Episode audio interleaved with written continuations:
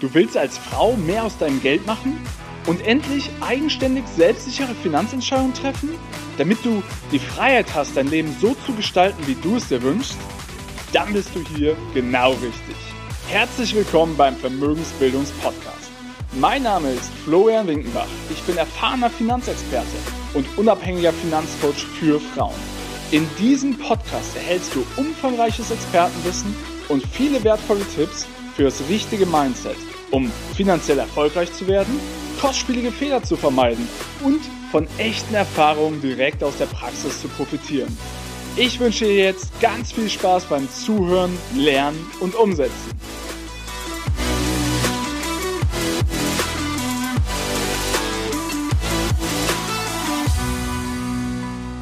Hallo und herzlich willkommen zurück zu einer weiteren Folge des Vermögensbildungspodcasts. Heute geht es darum, dass ich dir das Thema Vermögensbildung einfach mal näher bringen möchte, wie genau ich das betrachte und welche Schritte man meines Erachtens nach gehen sollte, um das Thema Vermögensbildung richtig anzugehen. So, warum mache ich diese Folge heute? Ähm, ja, was mir ganz häufig passiert ist, dass sowohl in meinem Freundes- und Bekanntenkreis, jetzt aber auch von meinen Coaches, ähm, ja, Menschen auf mich zukommen und mich einfach fragen, ja Florian, ich habe hier 1000 Euro oder 10.000 Euro, ja, wie soll ich denn investieren? Was soll ich denn machen? Hast du mal einen Tipp? Und ich glaube, es ist ganz wichtig, mal festzustellen, dass das extrem gefährlich ist. Denn es lässt sich gar nicht so einfach sagen, was das Richtige für dich selber ist. Dafür muss man sich erstmal mit dir und deiner Person, deinen Lebensumständen und deiner finanziellen Situation auseinandersetzen. Doch genau das ist, was die meisten vernachlässigen. Ich würde gerne das Beispiel eines Hausbaus nehmen. Ja? Also wie geht man vor, wenn man ein Haus wirklich komplett neu baut? Fängst du einfach an, einen Stein auf den anderen zu setzen und zu schauen, was daraus wird? Also wird doch kein Mensch machen, oder? Also da, da denkst du ja auch gerade, der spinnt doch, was erzählt der? Ähm, genau, doch genau das ist, was die meisten Menschen ja, mit ihren Finanzen machen. Komplett ohne Plan fangen sie an, einfach mal irgendwo 1000 Euro hier, 1000 Euro da zu investieren, weil sie, keine Ahnung, vom Taxifahrer oder von der Friseuse oder ich weiß nicht wem irgendeinen Tipp bekommen haben. Und genau das ist gefährlich. Also, deswegen möchte ich mal mit dir gemeinsam heute besprechen, wie gehst du bei einem Hausbau vor? Wie funktioniert so ein Hausbau? Also prinzipiell, wenn du wirklich eine Grünfläche hast oder eine leere Fläche, ja, also du musst kein altes Haus abreißen oder so, dann was machst du? Punkt 1, du schaust dir die Fläche an. So, wie groß ist die Fläche, wie viel Platz hast du, wie sind die umliegenden Häuser und und und. Ja. Punkt 2, du wirst einen Plan entwerfen mit einem Architekten gemeinsam, also mit einem Profi. Und dann wirst du schauen, was für ein Traumhaus möchtest du haben und was ist dir wichtig. Und darauf basierend wird der Architekt dein Traumhaus entwerfen. Allerdings hast du natürlich auch gewisse Leitplanken diesbezüglich. Das heißt, welches Kapital steht dir zur Verfügung? Wie hoch ist der Kredit, den du bei der Bank bekommst? Und, und, und. Ja? So, also man, dieses Traumhaus wird sich in gewissen Parametern befinden. So, das heißt aber, bevor auch nur der erste Arbeitsschritt wirklich des Hausbaus gemacht wird, besteht ein Plan. Und dieser Plan wird danach nur noch umgesetzt. Ja? Und jetzt lass uns mal überlegen, wie dann der Hausbau wirklich abläuft, Schritt für Schritt.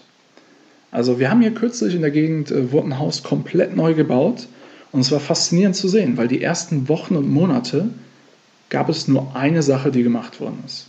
Es wurde die Erde abgetragen und ausgehoben für den Keller dann wurde es ebenerdig gemacht und dann wurde unglaublich viel Beton angerührt und das Fundament gegossen. Und das Fundament wurde gegossen und es hat Wochen gedauert, bis es getrocknet war. Und dieser Prozess hat sehr, sehr lange gedauert im Verhältnis zum gesamten Bauzeitraum. Warum sage ich dir das? Genauso ist es bei der Vermögensbildung auch. Der Prozess, dein eigenes Fundament zu legen, ist der wichtigste Aspekt und dauert zu Beginn einfach am längsten. Was ist denn dein Fundament? Also für mich was ich jedem immer gerne mitgeben möchte, ist, das Fundament ist deine Bildung, also deine finanzielle Bildung, dass du wirklich verstehst, was du tust. Das Fundament ist aber auch zu verstehen, wie, wie dein finanzielles Verhalten per heute ist, also wo stehst du finanziell und wie gehst du mit deinem Geld um.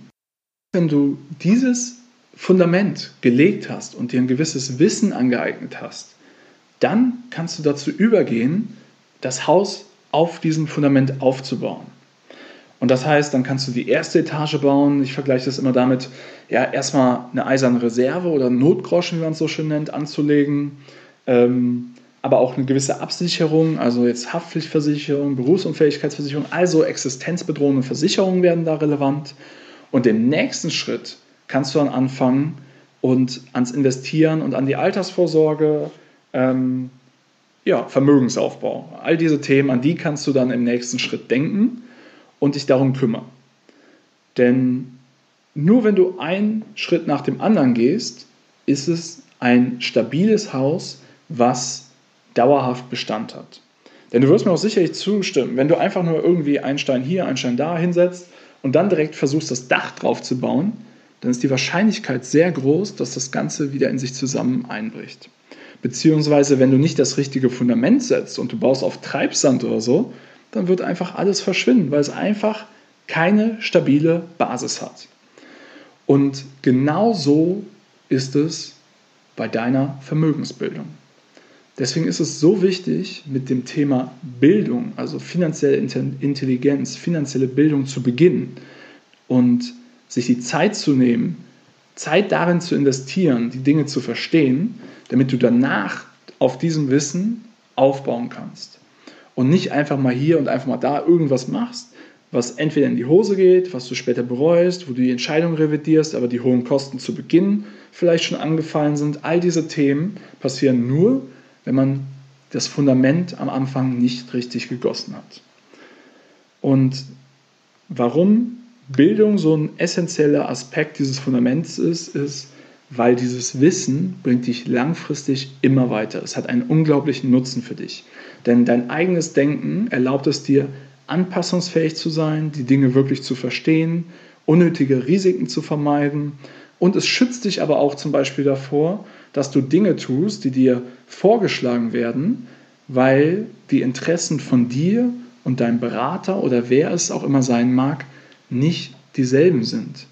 Und nur wenn du wirklich über ein gewisses Bildungslevel verfügst und ein gewisses Verständnis für die Dinge hast, kannst du die Dinge aber auch hinterfragen. Und somit, es gibt diesen Spruch, Unwissenheit schützt nicht vor Schuld. Und genauso ist es hier auch. Wenn du einfach irgendetwas machst und dein Geld verlierst, dann kannst du nicht sagen, oh, die ganzen an der Börse alle böse oder Börse ist gefährlich. Nein, es war am Ende deine Schuld.